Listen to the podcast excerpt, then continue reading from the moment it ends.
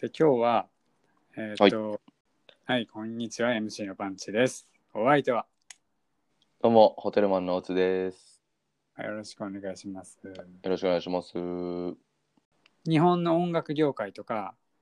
うん。映画業界とかが、えっと、海外からちょっと孤立してるんじゃないかっていう話をしたいんですけど、ああ、はいはいはいはい。で、まあ、じゃあ音楽だけで考えてみたら、うん。日本でねその世界でやってる人どれだけいるかって言われたらさ何人かしか思い浮かばないじゃん、そうですね、確かに。でももしかしたらじゃあその誰かの好きなアーティストがねうん。一人思い浮かべて、まあ、その人が海外でライブしてるかどうかなんて別にあんま関係なくてうん。うんとファンじゃない人にも知られてるかって結構大事だと思うんだよはいはいはいはい。ファンじゃない人に知られてるぐらい海外が活動の拠点になってるアーティストって日本にどんだけいるかって言われたらマジで思いつかないじゃん。そうですね、まうあ、んほん思といつく数組。ベイビーメタルとかじゃないですか。そうね、ベイメタルは今強いよね。うん。ファンじゃない人も多分海外の人は知ってるよね。知ってそうん、でもまあじゃあ思いついても頑張ってひなり出しても23個じゃないひ一人う。いやー、そうですね一。人23個思いつくぐらいじゃん。自信、自信がない部分もありますよね。その、海外でうん活躍してるって言われてるけど実際どこまで活躍してるかこの日本目線からではわからないうん、まあそうかもしんない、ね。感じのところもありますよね。うんでじゃあ海外でうん、活躍してる日本人がそんなに思いつかないと。じゃあはいはい逆に海外で活躍してる海外のアーティストで日本でめちゃくちゃ受けてるアーティストってうん、何個思いつきますかって話だわけよ。まあ無限じゃないですかそんな。無限に思いつく海外で活躍してるアーティストが日本でも同じく活躍してるんだよ。思いつく無限に。まあでも例えばさ海外と同じうんはい温度、温度でってこと温度で。うんああ例えばじゃあ彼最近で言ったらビリー・アイリッシュとかが流行ったじゃん。うんビリー・アイリッシュは現在進行形で海外でももちろん流行ってるわけよ。世界中で流行ってるかうんらさ、うん流うん行ってるわけよ。そういうアーティストってさ、じゃあうん年に一人とか一組とか出てきたらいい方で、うんうん今じゃあ欧米とかアメリカとかイギリスとかの何でもいいけどじゃあチャートにねトップ100の中でうん日本人も同じだけトップ100に入る人っているまあブルーノとかじゃないですかブルーノブルーノ・マーズ、マルーン5マルファイブ、うんあとはエド・シーランエド・シーランね、うんポップスじゃないですかやっぱで。ポップスでもじゃあ5人、5組いるかな、うー5ん組みんな思いつくかなジャスティン・ビーバーとかじゃないですかジャスティン・ビーバーか、うん音楽好きじゃない人でも5組思いつくかな、日本でも海外でも受け入れられてる。もちろんさ、うんうん自分の好きなシーンとかね、そのジャンルの中で、うん知ってるひ知ってるってのはいると思うよ海外のあの、あれの人が好きとかあのバンド知ってるとかはあると思うけど、うん共通してチャートインしてたり同じだけのファンダムを持ってるアーティストってみんなが思いつくようなのいるっていう話だよねああなるほどねじゃあうん完全に俺があれですね多分温度差的なあれを履き違えたかもしれないですねああなるほさど、っね、きの質問された時に、そう普通に例えばテイラーとかテイラー・スウィフトとかうん、はいはい普通に同じように受けて同じように日本でも流れてまあそうだねだからなんかってテいレうビと形か、うんそういう CM とかあとはバラエティとかねドラマとかでうん使われて、もしかしたら一時的な消費でねそういうちょっと曲とかが有名になるなったらそれはあり得るじゃんうんらビリー・アイリッシュもなんかドラマとかで使われたりさ、そういうメディアのあれがあったわけじうんうん。ゃん。まあ、そうあっちではあのドラマに使われてから、それよりちょっと前に流行ってたわけだけど、アメリカではね。うん。はいはい。だから何が言いたいかっていうと完全に、えー、と日本で売れたり日本で活躍するっていう一つのマーケットと、うんアメリカとかイギリスとかを中心とした世界的なマーケットが完全に分かれてて、はい、それはそうですね、確かそうでしょに。分かれてるわけよ。うんで俺これは結構あんまりいいいい流れじゃないなと思ってて。うん、はいはい。まあでもその理由はさ何個かあってもちろん日本人が英語知らなすぎて、うん。まず英語のコンテンツを消費するのにハードルがある。はいはいはい。でそういうものを紹介する英語のメディアとか例えうばん芸能人とかキュレーターとかさ、そういううんうんうん音楽を知るきっかけとなる情報も英語だとしたらそこもハードルがあるじゃん。うん。やっぱ日本人は日本語のものしか追ってなくて日本語のコンテンツとか日本語で紹介してくれるものを情報源にしてるからうん。その言語的ハードルもあるしあとはそのライブとかイベントになるとうん。やっぱり距離的なハードルもあるでしょ物理的にうん。来たり行ったりできないっていううん。それはもうどこの世界もそれはそうだけどそうですね。やっぱり言語もでかいし距離も日本の島国で閉ざされてて、うん二重でハードルがあると。うん。で何よりでかいのが日本の音楽市場がその世界で2番目にも大きいんだよへえ。だから、まあ、1, 一番はアメリカなんだけどはいはい。日本の音楽市場が大きいがゆえにえーっとその中で動いてるお金とか人とかが大きいわけよ、十分あの成熟してるのねうん。だから世界のマーケット音楽マーケットと混ざらなくても、うん。日本の音楽市場だけで成り立てるわけよはいはいはいはい。アーティスト側もファン側もそこで十分なの正直うんうんいっぱいアーティストもいるしアーティスト側もうん日本だけで成功すれば食べていけるし、うん。うんなんなら日本で一番にならなくてもそのシーンの中だけで、あのし活躍できたりすれば十分生計が立てられるわけよはいはいはい。だから言語的というか距離的なハードルを無理に乗り越えてこう世界のマーケットと渡り合わなくてもうん。あの十分やっていけるマーケットが日本にあるわけよはいはいはい。だからそこでこう満足しちゃうっていうのはあるよねお互いファンもアーティスト側も、まあそうですね。ゴールがうんどこかっていう話じゃないですか。そうじゃん、まあ、日本で成功するってすごいモデルとしてさイメージしやすいじゃんうん。だけど例えばさそんな大きいマーケットがない国のアーティストとかはうん。どうやどうやれば大きいマーケットがある国で売れるかとか、はいはいはいはい。その世界的なネット介してさ、えー、と音楽マーケットの流れにね、受け入れられるかっていうのを考えてやってるわけよはいはいはいはい。だからどうしてもこう日本人が、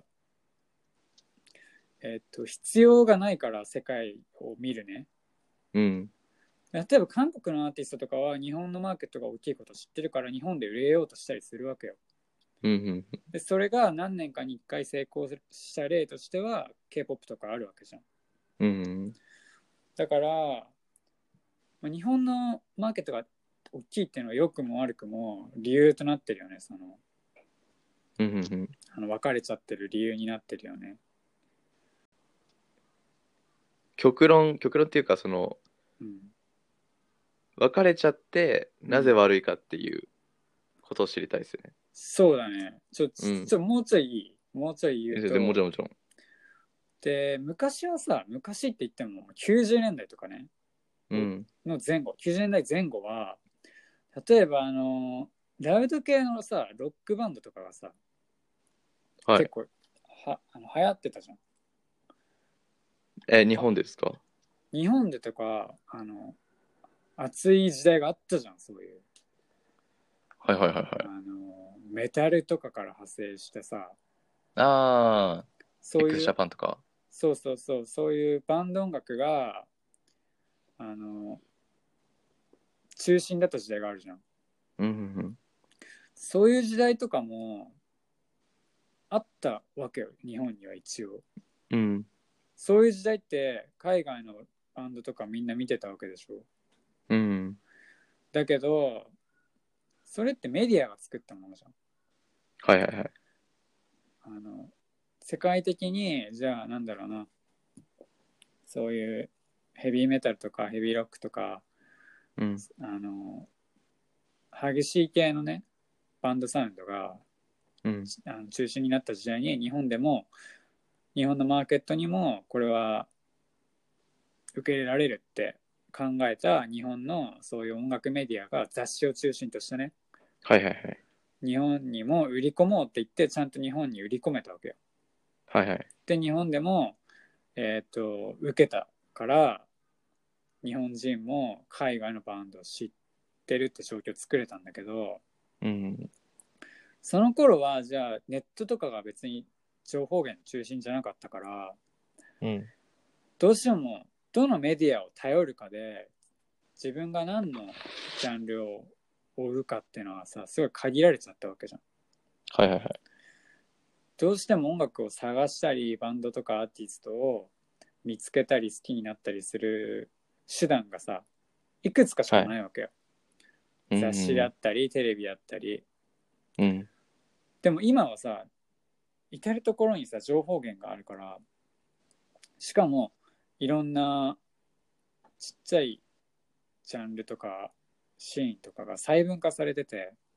うん。みんなこうバラバラになっちゃってるのね限られてないから探,、うんうん探せば探すほどどんどん自分の好みのものを見つけていろんなものが細分化されててうん。もしかしたら音楽自体をさ好きな人すらさ今はさうん。減ってるかもしれないその時代昔だったらもう音楽っていう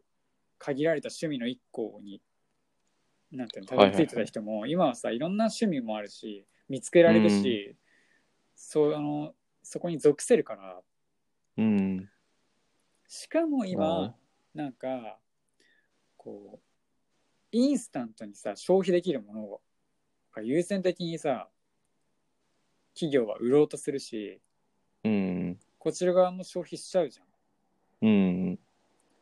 だからこう、なんだろうな。力を持ったメディアとかも、うんと、わざわざ海外のものとかをうん。日本の中にこう流通させようとせずに、うん。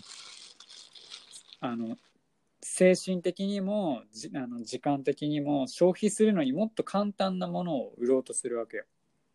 うん。その方がお金になるからね。そうですね。そうじゃん。だから、世界のものが日本に入ってこないし、日本のものが世界に行かないっていう状況は、うんまあ、ついてるよね。うんうんで、これは音楽の話なんだけど、うん。うん。えっ、と、映画もそうじゃない映画って、今、日本人って全然映画館に行かない。うん。一人一年間に一回行くか行かないかみたいな状況なわけよ。うん。でたまにツイッターとかで話題になった映画を友達と1年に1回見に行くとかそのレベルなわけようん。で全然映画見ないじゃんうん。で見るとしてもなんかなんだろうなまあネットフリックスとかねアマゾンプライムとかに入ってうん。 Hulu とかそういうのに入って見てる人はいるいるじゃん、うん。うん、だ映画館には行かないよねみんないやー、行く人は少ないんじゃないですか。で映画館に行くってなってもじゃあ映画鑑賞を趣味にカウントしてるようなレベルの人じゃないといかないじゃんうん。そうするとさ日本の映画市場ってあんまり今良くないんじゃないかっていううん。な日本人がさなんだろうななんかワールドプレミアとかうん。例えばでっかいシリーズものの映画とかでさあるじゃんうん。そうするとさ記者会見とかさ日本飛ばされたりするんだよはいはいはいはい。だから世界で流行ってるものとかも映画も同じで日本全然さなんか映画はでもそれを考えたら音楽とは違うってことじゃないですか。日本の映画市場はうん日本の音楽市場と違って小さいから来ないってことですよね、多分。そうね。でもさ、やっぱり映画もそうなんだけど、昔日本の映画が日本で作られた方方が、方がってくくりもまああれだけど、うん日本映画がさ、世界で通用してた時代ってあるわけじゃん。うん。宮崎駿とかそういう話ですかいやもっと前もっと前、80年代、90年代のうん。日本映あの映画が世界中のその映画人に影響を与えたり、ああ、黒澤明的な。そう、そういう時代がさ、あるわけじゃん。うん。でも今じゃああるかって言われたらもう絶対ないわけよ。うん。今日本で作られた映画が世界で戦えますかでも世界の賞レースで取れますかって言われたら絶対無理だしうん。あの人が取れるかなとかあの人あの映画いけるかなみたいなのはさ強くこう支持できるものがいくらあるかって話じゃん。うん。それはねなんでなんだろうね。ああ。それもやっぱりさ日本でこうインスタントな商業主義がまかり通って商業映画がめちゃくちゃ作られてるわけよ、はいはいはいはい。なんか変な漫画の実写化とかさはいはいはい。あとはティーンものねあの恋愛のうん。ああいうのってすごく入るから客がうん。商業映画作られるんだけどそれ映画史的な文脈で言ったらあの映画っていう一個の作品としてクオリティがあるかって言われたらさないわけまあないっすね。それがなくて全然いいのよ日本で売れてるからうん。でもそれってやっぱり商業的なさものにこうクリエイティブな業界が駆逐されてる状態だと思うねはいはいはいはで、い。なるほどね。うん、だからそこ今負けてるよね商業主義に今うん。だって、まあ、取れる力のある監督もそれ取ってればお金になるからねうん。日本のリテラシーのない状あのマーケットの中ですごいこうクリエイティビティを発揮するよりも、うん商業的にお金になるものを取った方が自分たちは豊かになれるしっうん。ていう状況があるわけじゃん。うん。でしかも商業的なものにあの資本が渡るような仕組みになっててうん。あの映画的なす映画史的な野心を持ったクリエイティビティを持った監督のとこにお金がいかないっていう状況もあるわけじゃん、うん。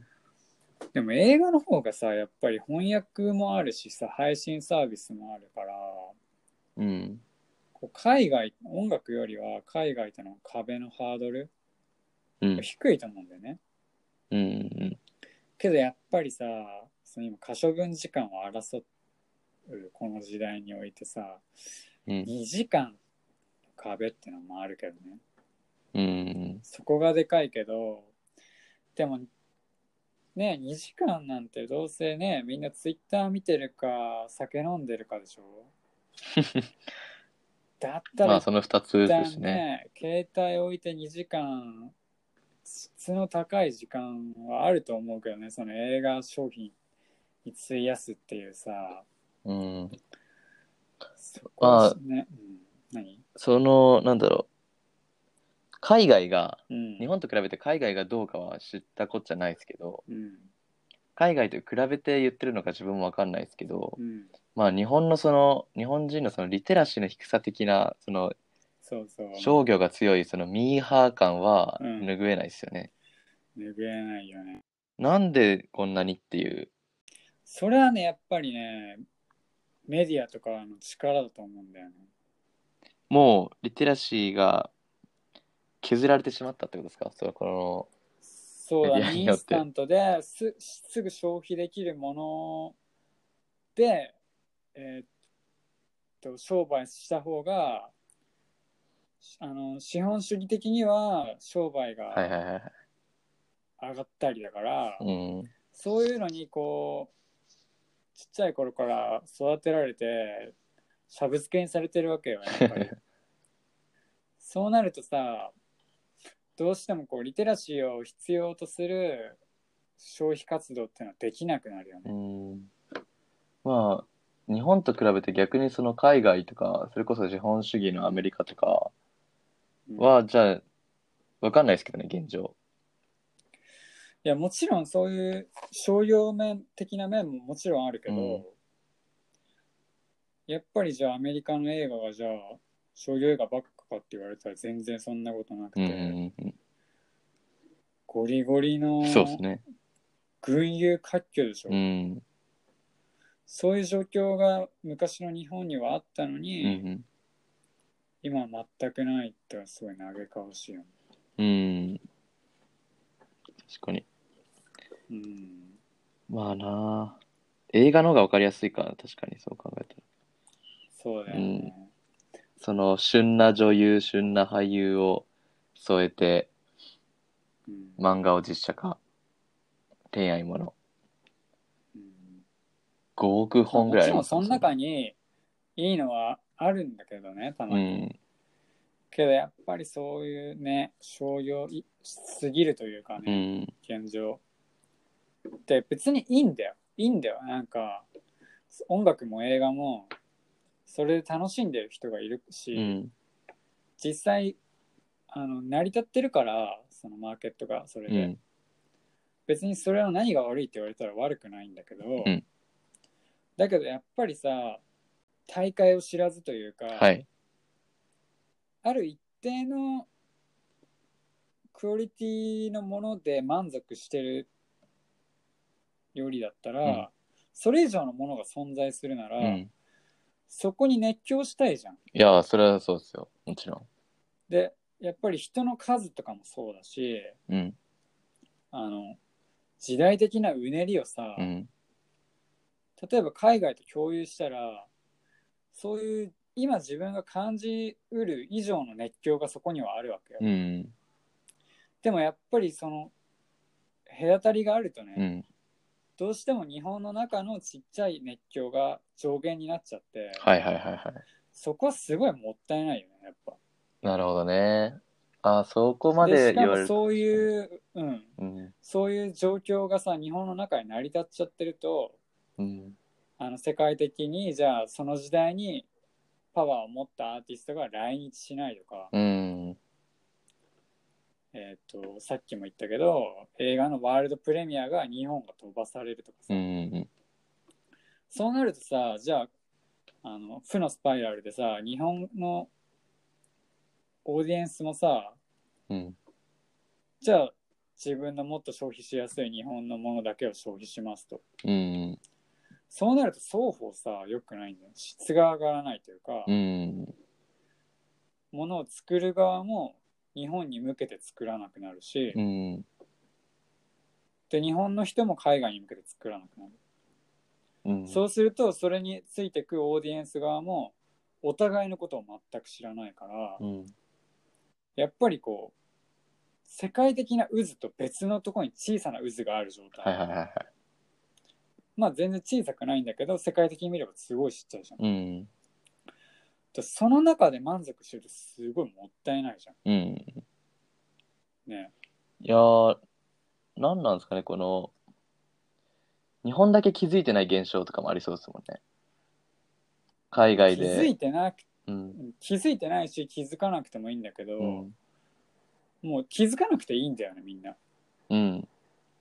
だってツイッター開けばそこに好きなアーティストが日本語で活動しててくれるからねうん。ただ気づけたらもっと楽しいよっていう話ですよね。気づけたらそうだよねもっとみんないろんなことを知って世界的な熱狂の中に行けたらもう今とは違う世界があるわけだから、うんうん。それ絶対今今以上に何百倍楽しいと思うけど、うんいかんせんやっぱ言語的音楽はね言語的なハードルもあるし、うん。まあ難しいとこではあるけどやっぱりでもそこはメディアとか影響力を持った人がさ、うん。あの打破できる部分だと思うんだよね。うん。で今はメディアじゃなくてもあの個人がさ影響力を持ってるじゃん、うんアーティストとかさ、うんそういう業界の人がね、うん。すごいすごい数にリーチできて情報を届けて影響力があってうん。これこれいいよって言ったらみんながそれに飛びつく状態じうゃん、ん。そういう意識を持った人とか影響力を持った人とかメディアとかがもうちょっと商業的なものよりもえっ、とクリエイティビティを重視した方にね意識的になれると、うん。それについてくファンっていうのもどんどんリテラシーが上がってそうですね。結果的にもっといいマーケットになると思うんだよね。うん。うん。うんうん。だからその世界的にもさ今音楽ってすごくて、うん。この時代に来てまだ音楽市場ってでかくなってんだよ。うん。だからこれから Spotify とかのああいうのでいろんなものを探せるし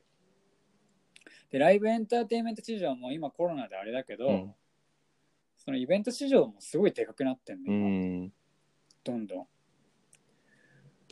だからやっぱ音楽ってすげえ未来あるし今でも全然廃れてないけど、うん。今知ってる熱狂以上のものがそこにあるんだからさ、うん。少しの未来に、うん。少しの未来にどころか今すでに海外にはコロナ前にはもう隣にあったものに全然乗れてないわけようんうんうんだから今あの10年前と比べたらさこうネットのおかげでみんな全員が発信側でき発信できる側になったわけじゃんうんそれってシステムによって変えられたこう生活様式でしょ、うん YouTube とか Twitter とかでパワーを持たない個人がパワーを持って、うんシステムによって発信するっていう力を得たわけで、はいはい俺がもっとこう想像するのはそういう何らかのね意識を持った人がシステムを作ったりしてうんシステムで全員がもっとオタクになれればいいなって思うんだよね。うんでもそれはそうする、うんうん近づいてきそうじゃないですか今後そうだよね、うんだから能動的にもっといいものを取りに行っていい音楽を探していいアーティストを見つけていい映画をもっといっぱい探して摂取してうん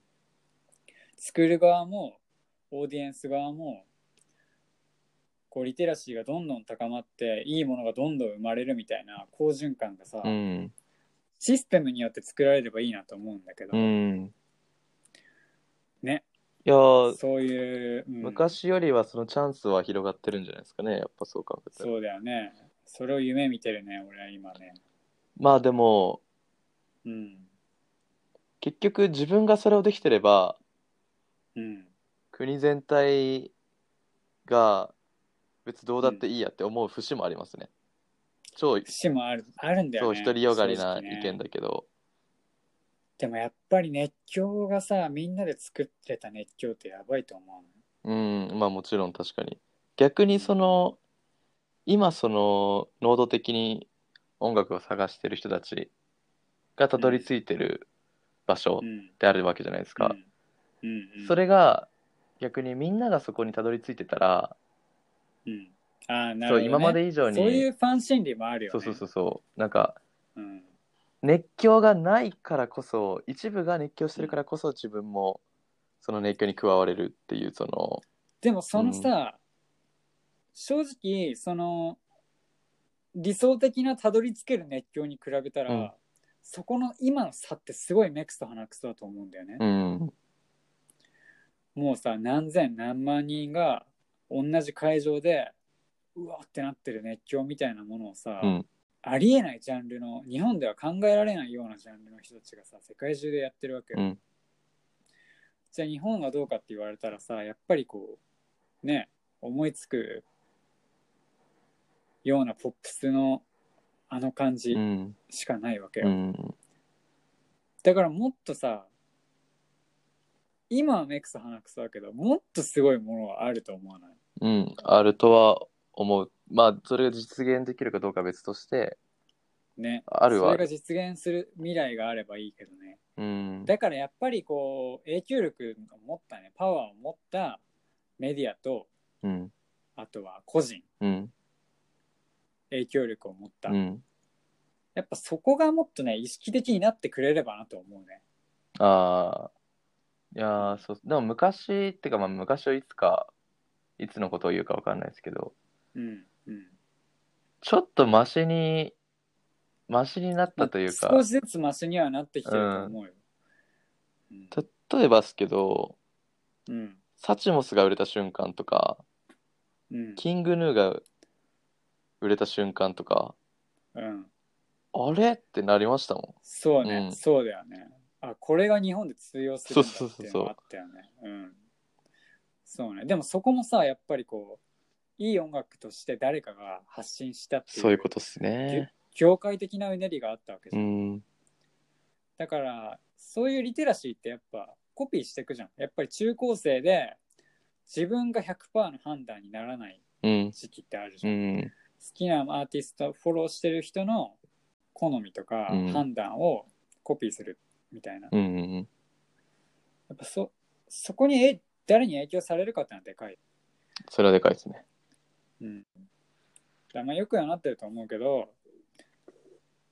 まあでもまだまだ、まだまだ、まあ伸びしろがあると考えればうん、今以上今以上のね音楽体験映画体験があると思うんだよねただまあ俺らが生きてる間にそれがその時実代が現で来きるるかかどうかはねわかんな全い然自信はないですけどね、そうだね、うん、実現少しでもね今よりは実現に近づいてほしいけどうん別に明確なゴールがあるわけじゃないからね確かに確かただ実際今も全然海外と日本を隔たりなく消費してる人もいるわけだからさにうんそこがもっとドーンとでかくなってその辺のなんだろうわけわかんない中高生がすごいニッチな音楽とか映画とかをみんな知ってたらそれ興奮しちゃうんですね最高確かだにと思うけどねうん市場もそれでもっとでかくなるしうんその世界があったらもっと生まれてくるものがやばいものになるだろうしね、確かに確かにうん、コンテンツがねコンテンツ側のクオリティもどんどん上がってくるだろうし確かにまあ全体的にまあうんこのシナジーでこう相乗していく感じがあるってことですよねうんそれねそうだよね、ずっと上向きにうん、だから一旦ね一旦商業主義を置いといてうんちょっとリテラシー高め期間でこうグッとうんうんうん不可能かもしれないけどあればいいのにね確かにうんそうですね希望を持ちたいですけどねそこはうんまあそんな感じかな今日は、うん。なるほど。まあタイトル聞いたときは、うんほうって感じでしたけど、結果的に見た ら、うんなるほどとうんいった感じでしたね。着地を、着地もまあ、着着地ぼち点ぼちいうん、一回目にしてはね、着地する場所全く分かってなかったんですけど、全然、ちゃんと、あ なるほどね。うん、内容がね、ちゃん想像できたそうちゃんとヘリポートを見つけました。話の途とい中うこで。とがあれば、うんうん、いいいフライトだったんじゃない、うんやー、最初は本当雲に隠れて、一瞬乱気流入って僕は分かんなくなりましたけど、結実果的際にめちゃくちゃ天気悪いしね、今日。そうですね、確かに。うん。まああ、こんなけ感じでね、そうですね。いろんな話がね、できていけばいいけど、うんうんうんうん。まあ、主題というかね、テーマは、話題は尽きないと思うから。確かに。うんまあでも、まあ、前向きなね、意見として終われんだったら、そうだね前を向いて終われんだったらいいんじゃないですか。うん。まあ、そんな感じで、じゃあ、はいはい。第1回目、はい。ここでこれに終わります。はうっい。す。じゃあまた次回お願いします。はい。また、はい。また次お回。願いします。はい。さよならさ。ようなら。さよなら。